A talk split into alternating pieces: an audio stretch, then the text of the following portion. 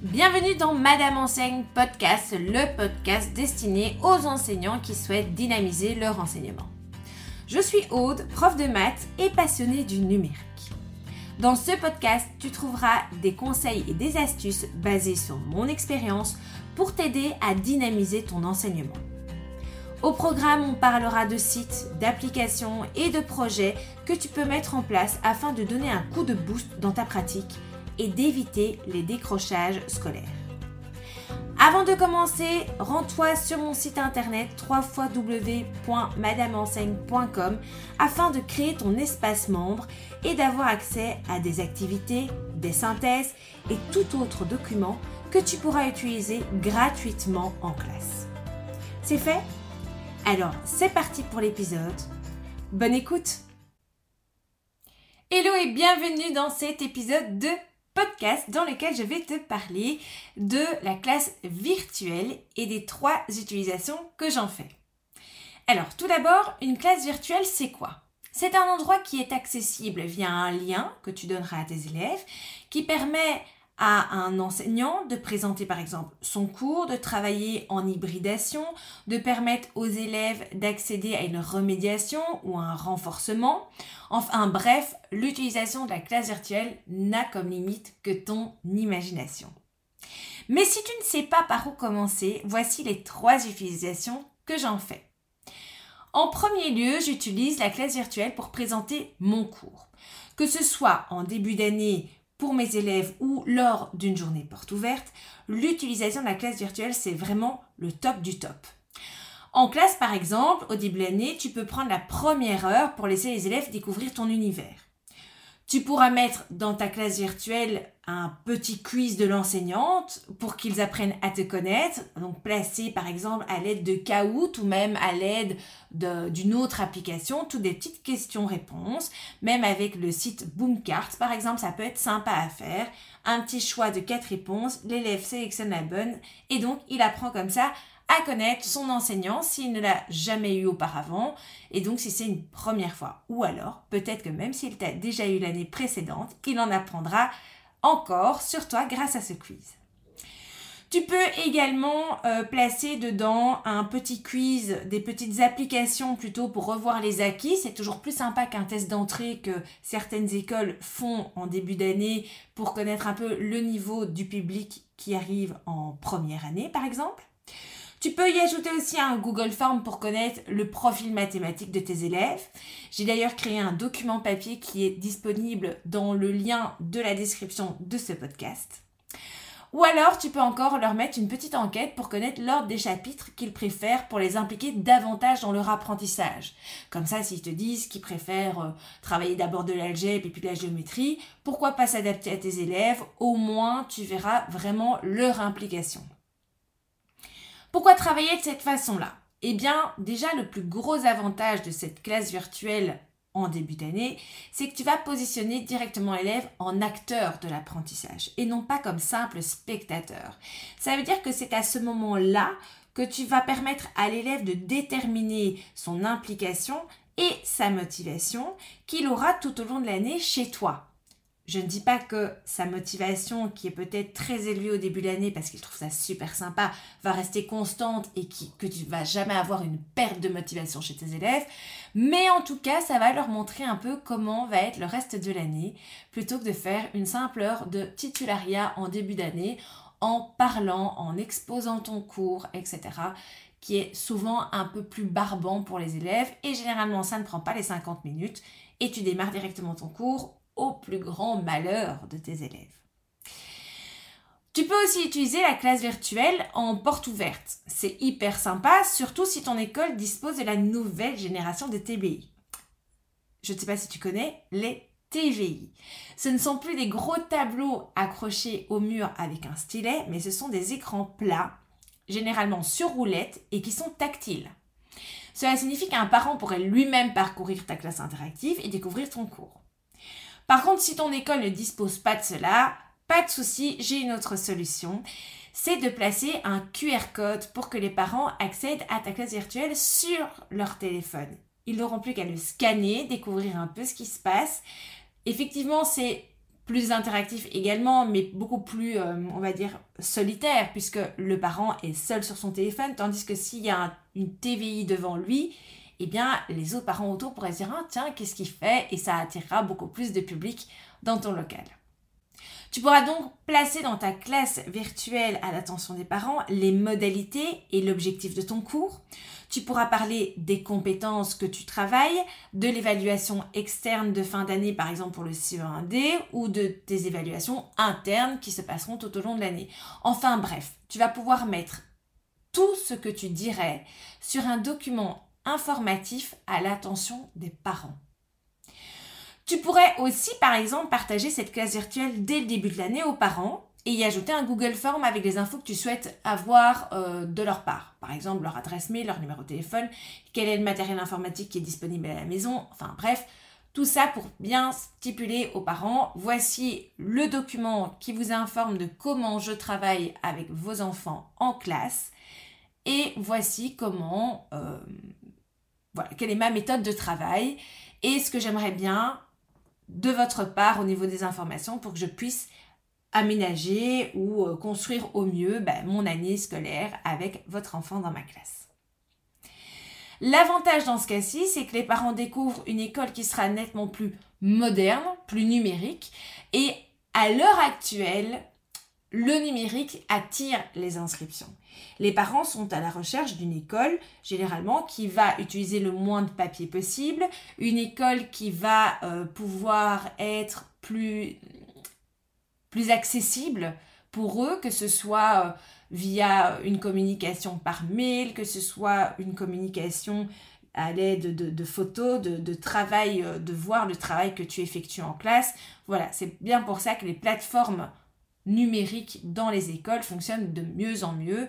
Et c'est un outil qui, certes, est à double tranchant, et ça, on pourrait peut-être en parler dans un prochain épisode de, podcast, mais malgré le fait que les plateformes et le numérique peuvent devenir très vite intrusifs, une fois que ce cadre est placé et que d'emblée tu as mis les règles en disant, voilà, je suis prof, certes, mais j'ai une vie privée, et donc ça, c'est un élément que tu peux très bien mettre dans ta classe virtuelle. Je suis accessible de 8h30 à 16h puisque ce sont mes horaires de travail. Par contre, au-delà de 16h, je ne suis pas tenue de répondre à tous vos messages et euh, il faut donc comprendre qu'il se peut que vous n'ayez une réponse que le lendemain. Ça peut être, voilà, dans ta classe virtuelle, tu peux mettre ta charte de règles que tu, toi, tu imposes selon ton enseignement, selon ta façon de voir le métier d'enseignant. Une deuxième utilisation de la classe virtuelle, c'est le travail en autonomie. Alors, en tant que prof, on a déjà tous eu ce petit moment de stress à l'idée de ne pas terminer son programme. Surtout qu'au moment où j'enregistre ce podcast, nous sommes le 20 avril et on sort, en tout cas en Belgique, du congé de printemps ou du congé de Pâques. Et donc c'est la dernière ligne droite vers les examens, vers les épreuves externes et c'est ici généralement que le stress de l'enseignant monte. Les questions qu'on se pose, c'est surtout aurais-je le temps de tout voir? Est-ce que je vais devoir faire l'impasse sur des chapitres?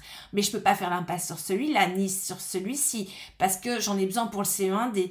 Enfin, bref, c'est souvent la course et c'est à ce moment-là qu'on est très vite dépassé. Pas qu'on a passé euh, les trois quarts de l'année à, à glander, mais simplement que, eh bien, surtout en cette période, on a eu les écoles qui ont fermé, on a des élèves absents euh, qui ont été très souvent absents à cause du Covid.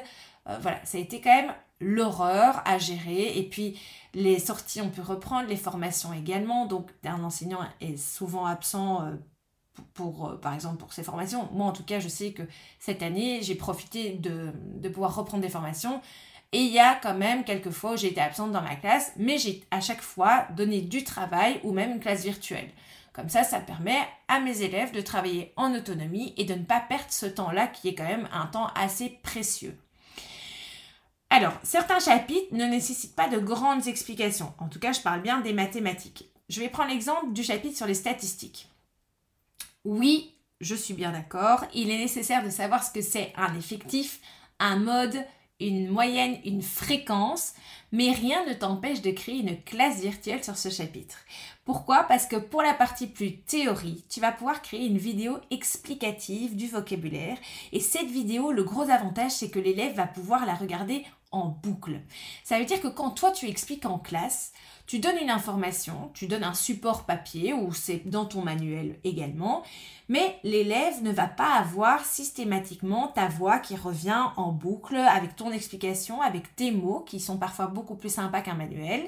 Et donc, cette vidéo explicative, donc je ne dis pas non plus qu'il faut se filmer, être euh, facecam et commencer à parler, déblatérer. Tu peux très bien créer un support et enregistrer juste ta voix derrière.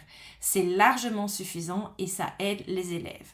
Petit conseil pour ce genre de vidéo, il vaut mieux que cette vidéo ne fasse pas une vingtaine ou une trentaine de minutes. Un gros 5 minutes doit être largement suffisant. Et si tu as plus de choses à dire, eh bien, divise ta matière en plusieurs petites vidéos. Ça permettra vraiment à l'élève d'aller cibler. Je cherche quoi? Le vocabulaire. Ah, eh bien, je sais que c'est dans cette vidéo-là. Je cherche comment calculer une moyenne. Eh bien, c'est dans cette vidéo-là. Ça permet vraiment de structurer ton apprentissage et de permettre à l'élève d'aller retrouver ce qu'il cherche sans devoir regarder de nouveau cette vidéo de 30 minutes ou euh, ou une vidéo de 20 minutes. Enfin bref, l'élève aura beaucoup plus de facilité à réécouter une vidéo de 3, 4, 5 minutes que d'aller vers une qui fait déjà 20. Alors, en plus d'une vidéo explicative, eh bien, tu peux ajouter des petites applications pour travailler le vocabulaire en identifiant dans un tableau les différentes données. Tu peux même ajouter un Google Doc ou une Google Sheet pour que l'élève puisse construire son graphique. C'est totalement faisable, les outils informatiques le permettent. Si tu souhaites valider les connaissances de l'élève et voir si tes élèves ont vraiment travaillé ce chapitre, eh bien, rien de tel qu'un petit test en ligne. Et voilà comment gagner quelques heures en classe et comment justement rentabiliser ce temps perdu suite à des absences ou des formations. Il est évident que dans ce cas, tu dois bien choisir tes chapitres. Tu vas pas pouvoir faire ça, euh, créer une classe virtuelle sur n'importe quel chapitre et sûrement pas sur un chapitre beaucoup plus complexe comme par exemple en mathématiques les équations. Ou alors, dans ce cas-là, tu utiliseras la classe virtuelle plutôt pour du dépassement ou de la remédiation. Et là, alors, seulement dans ce cas-là, ça peut convenir à tous les chapitres. La troisième utilisation que euh, je fais de la classe virtuelle concerne les révisions. C'est donc la dernière utilisation dont on va parler dans, ce podcast, mais attention, ce n'est pas la dernière utilisation, tu peux en faire, tu pourras trouver d'autres idées. Ici, je ne t'en ai donné que trois parce que je n'ai pas envie euh, de faire un podcast d'une heure euh, sur ça, mais en tout cas, ici, tu en as trois pour commencer à créer des classes virtuelles. Pourquoi les révisions? Eh bien, pour ma part, ça n'engage que moi, je préfère le dire. Le dossier de révision papier, c'est assez has-been. C'est ennuyant et cela ne motive absolument pas les élèves à travailler. Je l'ai utilisé pendant des années. Attention, je ne vais pas non plus critiquer sans l'avoir utilisé. Donc je l'ai utilisé, j'ai essayé de le rendre un peu plus fun. Je suis passée par les élèves travaillent à leur bureau et viennent corriger près de moi. Alors, on va pas se mentir, c'est une perte de temps et d'énergie. Parce qu'il y a un moment où tu vas avoir une file de 10 élèves devant toi, et donc alors dans ce cas-là, tu dois trouver une autre méthode. Tu peux créer une salle d'attente, qu'on voit beaucoup dans les classes flexibles ou dans le primaire.